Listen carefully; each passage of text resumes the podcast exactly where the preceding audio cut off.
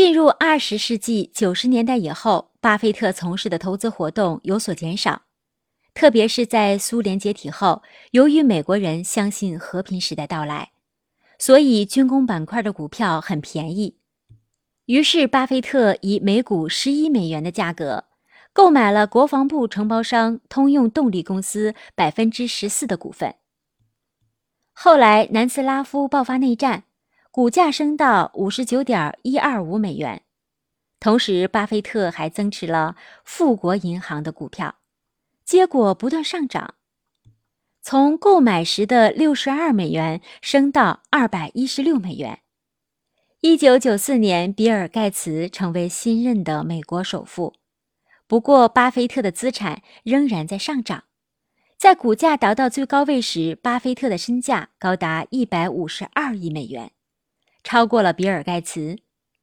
三十一年来，巴菲特的股票平均每年增值是百分之二十七点六八，而同时期的道琼斯指数涵盖的股票增幅是百分之十点三一，标准的普尔五百的增幅是百分之十点七。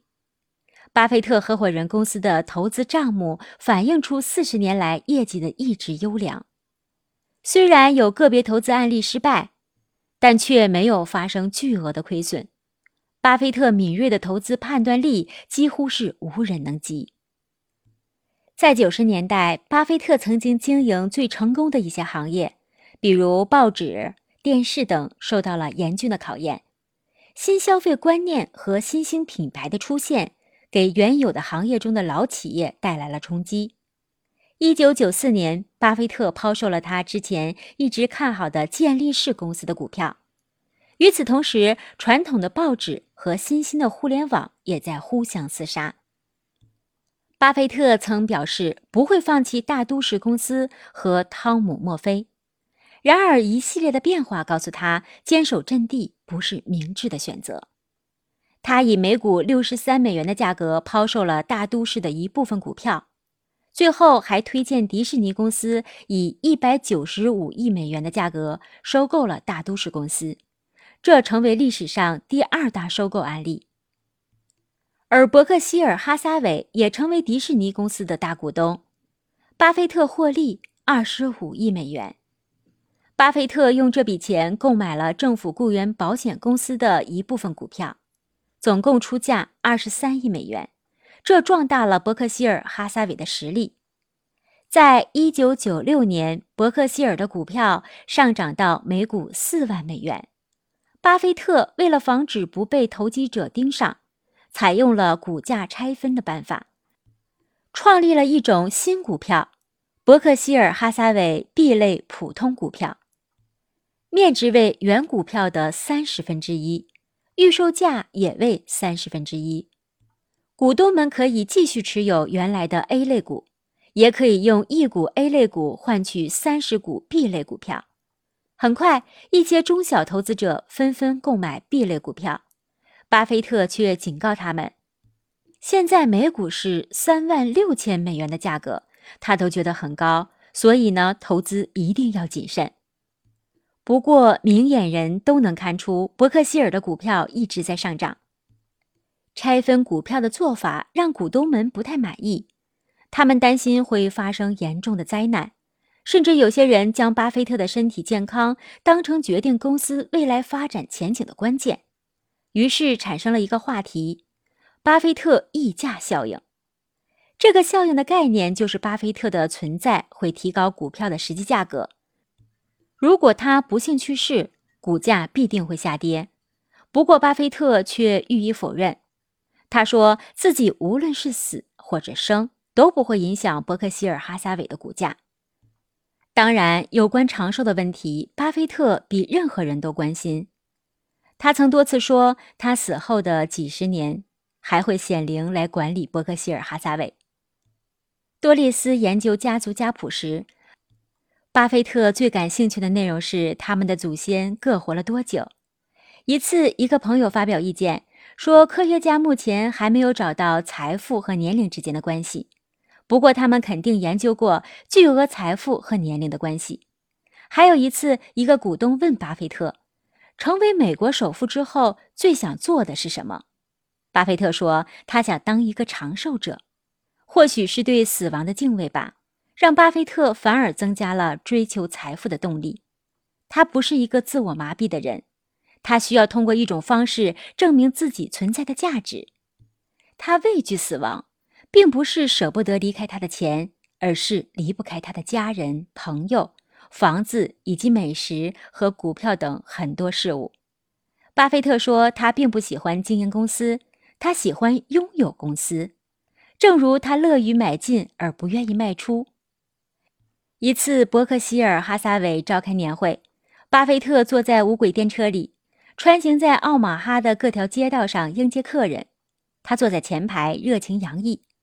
下午聚会时，巴菲特将会址选定在波申珠宝店，桌上摆满了树莓饼、猕猴桃饼、奶酪蛋糕以及牛排等食物，还陈列着珠宝和瓷器。巴菲特在房间里和老朋友们打桥牌。当宴会进入高潮时，他走出去，站在钻石耳环的柜台前，马上有股东凑近他。巴菲特有着惊人的记忆力，能辨认出七千五百名股东中的百分之九十的人。巴菲特是一个不依靠损人利己而致富的资本家，他总是将投资人和投资对象当成合作伙伴。他向来遵守诺言，崇尚的契约精神，对朋友更有着极大的忠诚感。这种人格魅力让他成为被膜拜的教主和股神。巴菲特吸引的地方还在于他很重视独立性。他曾说：“我嘛，不必要与自己不喜欢的人共事。”作为一个投资者，能讲出这种话实属罕见。这种追求人生的宁静和谐的状态，恰是很多人渴望而不可及的。巴菲特时常躲在书房里，没有秘书和随从，坐在发黄的报纸和父亲霍华德的遗像前，享受着孤独和宁静。通常几个小时之内也很少有电话打来。巴菲特则坐在报纸和书册中寻找哪一只股票有增值的潜力。无论巴菲特去世时会留下多少财产，他创造的最大业绩不是金钱，而是他对伯克希尔哈撒韦做出的贡献。他一直构思着一个大胆的计划，在他死后，伯克希尔哈撒韦还会发展下去。一九九五年，六十五岁的巴菲特依旧身体健康，早餐是花生米和可乐，星期日会去看超级碗比赛。过着十分规律的生活，他对自己的身体也十分自信。有人拿他的健康开玩笑时，巴菲特会一本正经地说：“当人们经过我的棺材时，我希望他们会说：‘啊，看看他显得老吗？’”随着年龄的增长，巴菲特对工作的兴趣不如以前，他生活的更加惬意和轻松，不再像以前那样如钟表里的齿轮不分昼夜的工作。这要归功于艾斯翠，他帮助巴菲特提升了生活质量，而巴菲特给予了他尊重和安全感。两个人一起出去时，他们和一对普通的夫妻没什么区别。巴菲特还会将他搂在怀里。艾斯翠也说，和巴菲特在一起生活是他最好的工作。不过，艾斯翠并不能取代苏珊在巴菲特心中的位置。巴菲特和苏珊依然是每个月在不同的地方约会，比如纽约或巴黎。巴菲特接受并适应了这种关系。他还开玩笑地说：“不会跟苏珊离婚，因为苏珊太有钱了。”进入了老年时代，巴菲特不再像年轻时那样小气。他花费一百二十五万美元购买了奥马哈一支棒球队的百分之二十五的股份。相当于资助球队。一九九三年毕夫人罗斯过一百岁生日时，巴菲特不仅送给她鲜花、糖果，还送给毕夫人一张一百万美元的支票，让毕夫人将以他自己的名字命名的表演艺术中心变成儿童剧院。除了社交上增加了开支，巴菲特在个人生活方面也大方了许多。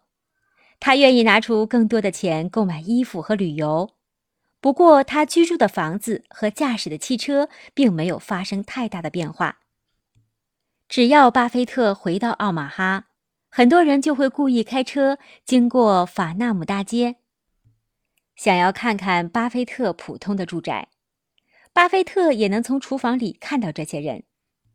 后来人们才知道，房子里只有巴菲特和艾斯翠两人，没有保姆和钟点工。艾斯翠继续购买着打折货。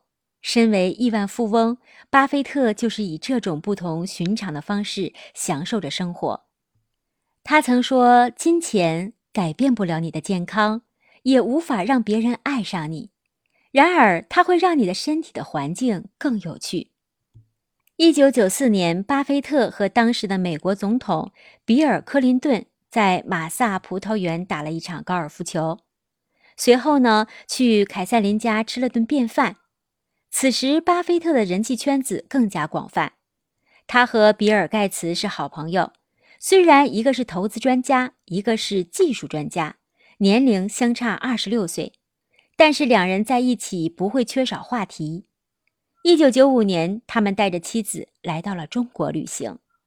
当时，巴菲特做了一个环游世界的计划，以及十七天穿越中国的决定。这次行动的起因是比尔·盖茨。盖茨帮助巴菲特处理了很多旅行中大小事宜。巴菲特表示不吃中国的食物，还需要《华尔街日报》。到达中国之后，巴菲特住进了北京的王府井大饭店，和当时的亚洲协会会长见了面。就中国的发展问题交换了意见，随后宴会开始。负责巴菲特中国行的肯特公司派专人教王府井大饭店的厨师如何制作汉堡包和薯条。第二天，巴菲特有幸参观了北京大学和故宫博物院等地方。下午去钓鱼台国宾馆，期间他们见到了中国前国务院总理李鹏。巴菲特在盖茨的安排下，和一个十二岁的中国乒乓球比赛冠军进行了比赛。第三天，巴菲特游览了长城，了解了相关历史和民俗。在登上顶峰之后，巴菲特开玩笑地说：“朋友们，我真希望是我的公司拿下了为修建长城提供砖瓦的协议。”随后，巴菲特又去了可口可乐的工厂参观。紧接着，乘坐军用运输机去了乌鲁木齐，了解了闻名世界的丝绸之路。巴菲特还乘坐毛泽东主席的私人专列，这是该专列首次租给西方人使用。巴菲特在中国看到了大熊猫和秦始皇兵马俑。他和盖茨两人不断交流，谈论为何一些银行会比另外一些银行更好。以及微软的股票价值等问题。在到达中国的第十天，巴菲特和盖茨参观了三峡大坝工程现场，登上了“东方皇后号”。它是一艘有五层甲板的游轮，内设理发店、按摩院和舞厅等。巴菲特一行人在三峡的神农溪和当地人愉快的互动。他们很多人都穿上了救生衣，坐上了竹筏，竹筏顺着河水不断晃动着。岸上有很多青壮年男子，他们十个人组成一组，用绳子拽着竹筏缓缓前行。从神农溪走出来，他们来到了一个古色古香的小村落，当地的小学生向他们鞠躬致意。巴菲特旅行的最后一站是香港。在香港回到旧金山的途中，巴菲特几乎一直在看报纸。此次中国行虽然经历了很多，然而留在巴菲特心里的却是三峡大坝工程和神农溪上的竹筏。当他回忆起那些在岸边推拽竹筏的纤夫时，忍不住会思考有关人生命的主题。他不知道那些拽着竹筏的小伙子会不会一辈子都在河边以这种方式维持生计。他们是否考虑过未来的人生，还是仅仅客串了一回纤夫？无论是在奥马哈还是在华尔街，无论是在美利坚还是在世界的其他任何一个地方，巴菲特只要出现在哪里，哪里就会涌现出一大批忠实的信徒，聆听他的讲话。他教会了很多人如何进行投资，他证明了投资并非只靠运气，而是可以分析和预测的理工课题。他揭开了华尔街的面纱。这虽然代表着神秘，可他一生却不断的在解谜。他代表了美国人的一个典型形象，一位伟大的资本家，更是一位了不起的美国式资本主义的代言人。亲爱的朋友们，《巴菲特传》今天全部更新完毕了。如果你喜欢，还请点赞分享，让更多的朋友了解巴菲特股神的投资智慧。如果你想听哪位名人的故事，也欢迎你留言。希望可以通过我的声音，以此方式和大家一起品读名人的智慧人生。